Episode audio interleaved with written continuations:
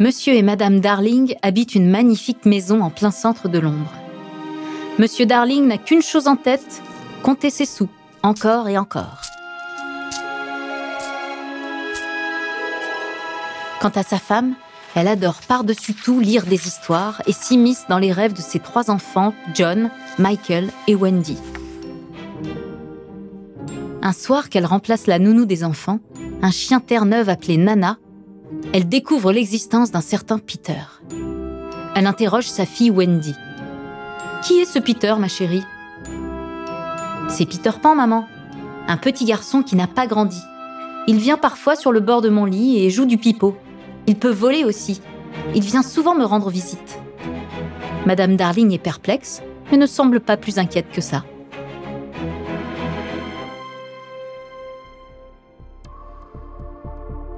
Madame Darling ne le sait pas encore, mais plus tard, les visites nocturnes se transformeront en une toute autre aventure. Celle d'un petit garçon qui entraîne son entourage dans sa peur de grandir, au point de se servir des autres.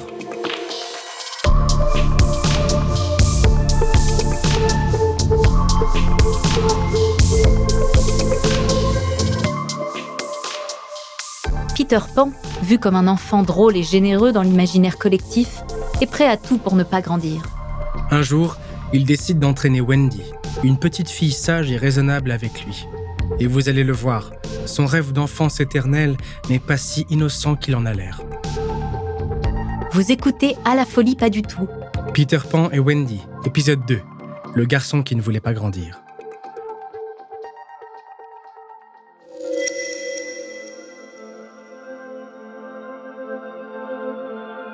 Pour ne pas grandir, Peter Pan s'est créé un monde. À Neverland, le temps n'existe pas, à la demande de Peter.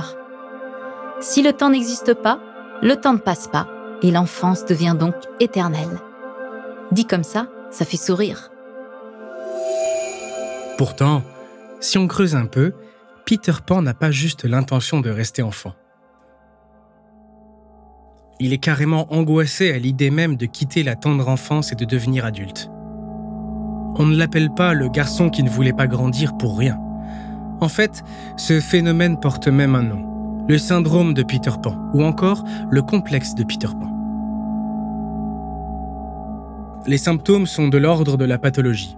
Insouciance, voire imprudence, immaturité, instabilité, impulsivité, difficulté à supporter la frustration et à accéder aux sentiments profonds. Ici, plus tellement de magie. Surtout lorsque Peter Pan entraîne d'autres dans sa danse infernale, comme Wendy, qui elle rayonne de douceur, de raison et de gentillesse. C'est le psychanalyste américain Dan Kiley qui a donné naissance au syndrome dans son livre Le syndrome de Peter Pan, ces hommes qui ont refusé de grandir, publié en 1983. C'est grâce au Peter Pan moderne qui défile dans son cabinet qu'il arrive à y voir plus clair. Pour résumer leur état d'esprit, ses passions lui confient en éternels enfants. Je ne veux jamais devenir un homme, je veux rester un petit garçon pour toujours et m'amuser.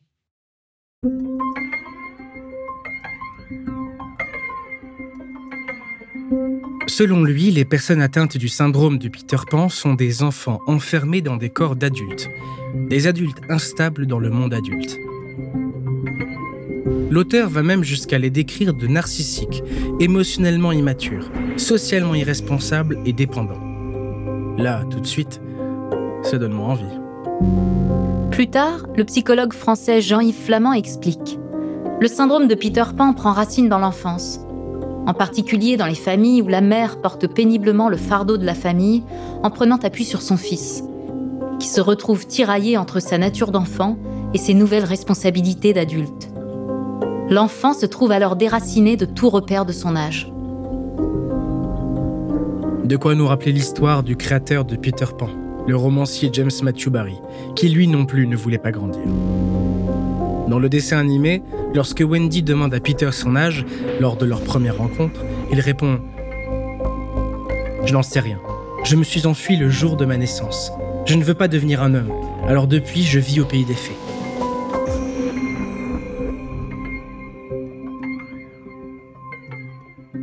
Avant de continuer cet épisode, nous voulions vous remercier pour votre écoute. Si vous voulez continuer de nous soutenir, abonnez-vous à la chaîne Bababam Plus sur Apple Podcast. Cela vous permettra une écoute sans interruption. Ou bien écoutez ce message de notre partenaire sans qui ce podcast ne pourrait exister. Ne partez pas. On se retrouve tout de suite après.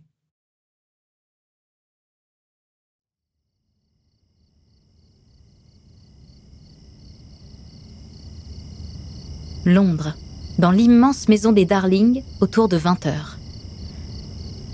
Les enfants Darling vont se coucher. Wendy attend le retour de Peter Pan avec impatience. Ce dernier a pris une nouvelle habitude dernièrement. S'immiscer, le soir, dans la chambre des enfants, accompagné de sa meilleure amie, la fée Clochette, qui fait particulièrement rêver Wendy avec ses fines ailes transparentes et sa chevelure dorée. Il est toujours à l'affût de nouveaux enfants à emmener avec lui sur l'île de Neverland.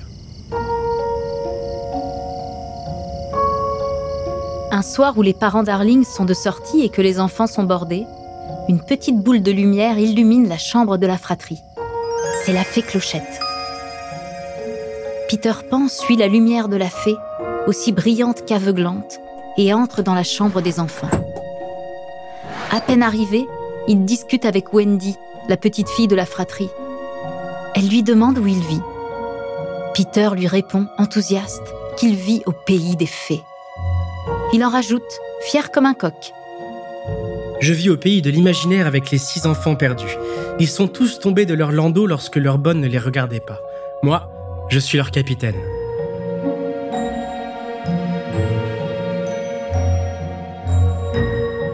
Les yeux de Wendy brillent de mille feux.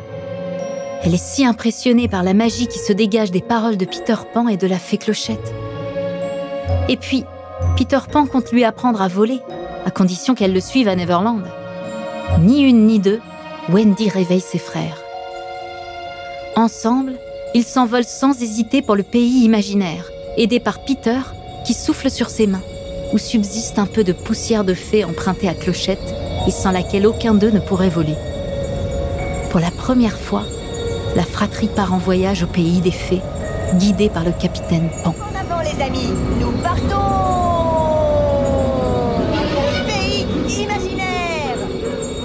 L'aventure peut commencer.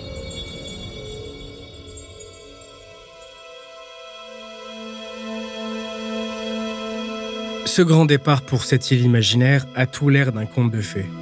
Mais en réalité, le voyage est tout sauf idéal. Deuxième à droite et tout droit jusqu'au matin.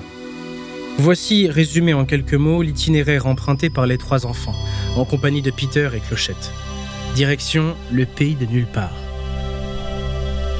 Si les enfants semblent heureux et fiers de voler, le trajet est long, très long, et la fatigue devient trop importante. À force de somnoler, les corps tombent, à deux doigts de sombrer dans la mer.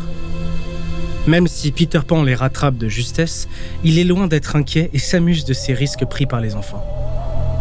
En même temps, il frime, caressant le dos d'un requin, dérobant la nourriture d'un oiseau. Il est totalement dans le moment présent. Au point qu'il a oublié ce qu'il s'était passé dans la chambre des enfants. Wendy, d'ordinaire sereine et confiante, est très inquiète. Elle a peur que Peter les oublie aussi. Éreintée, elle aimerait s'arrêter de voler. Atteindront-ils vraiment la fameuse île de tous les bonheurs?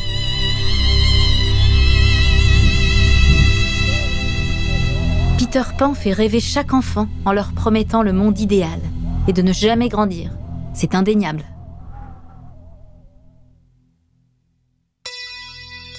Mais Peter Pan est aussi téméraire, égoïste et les met en danger.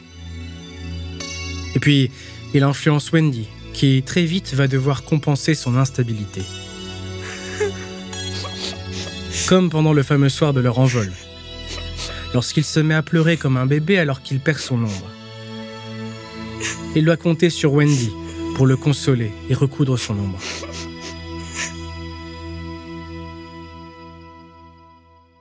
Peter Pan compte trop sur les autres. Il refuse de se responsabiliser. Alors c'est aux autres de faire le sale boulot. Lui, tout ce qu'il veut, c'est la liberté. Aucune contrainte, juste s'amuser. Et cela peut avoir de grosses conséquences sur ces derniers. Et surtout, sur Wendy.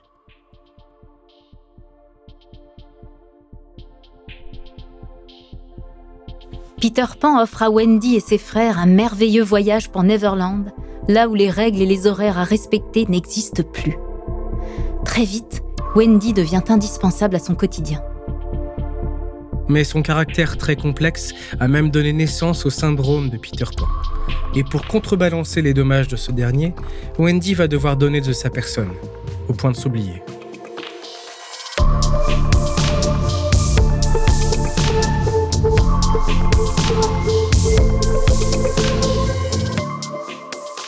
Merci d'avoir écouté À la folie pas du tout, une production Bababam. La suite dans le prochain épisode. Si l'épisode vous a plu, n'hésitez pas à laisser des commentaires et des étoiles sur toutes les plateformes d'écoute.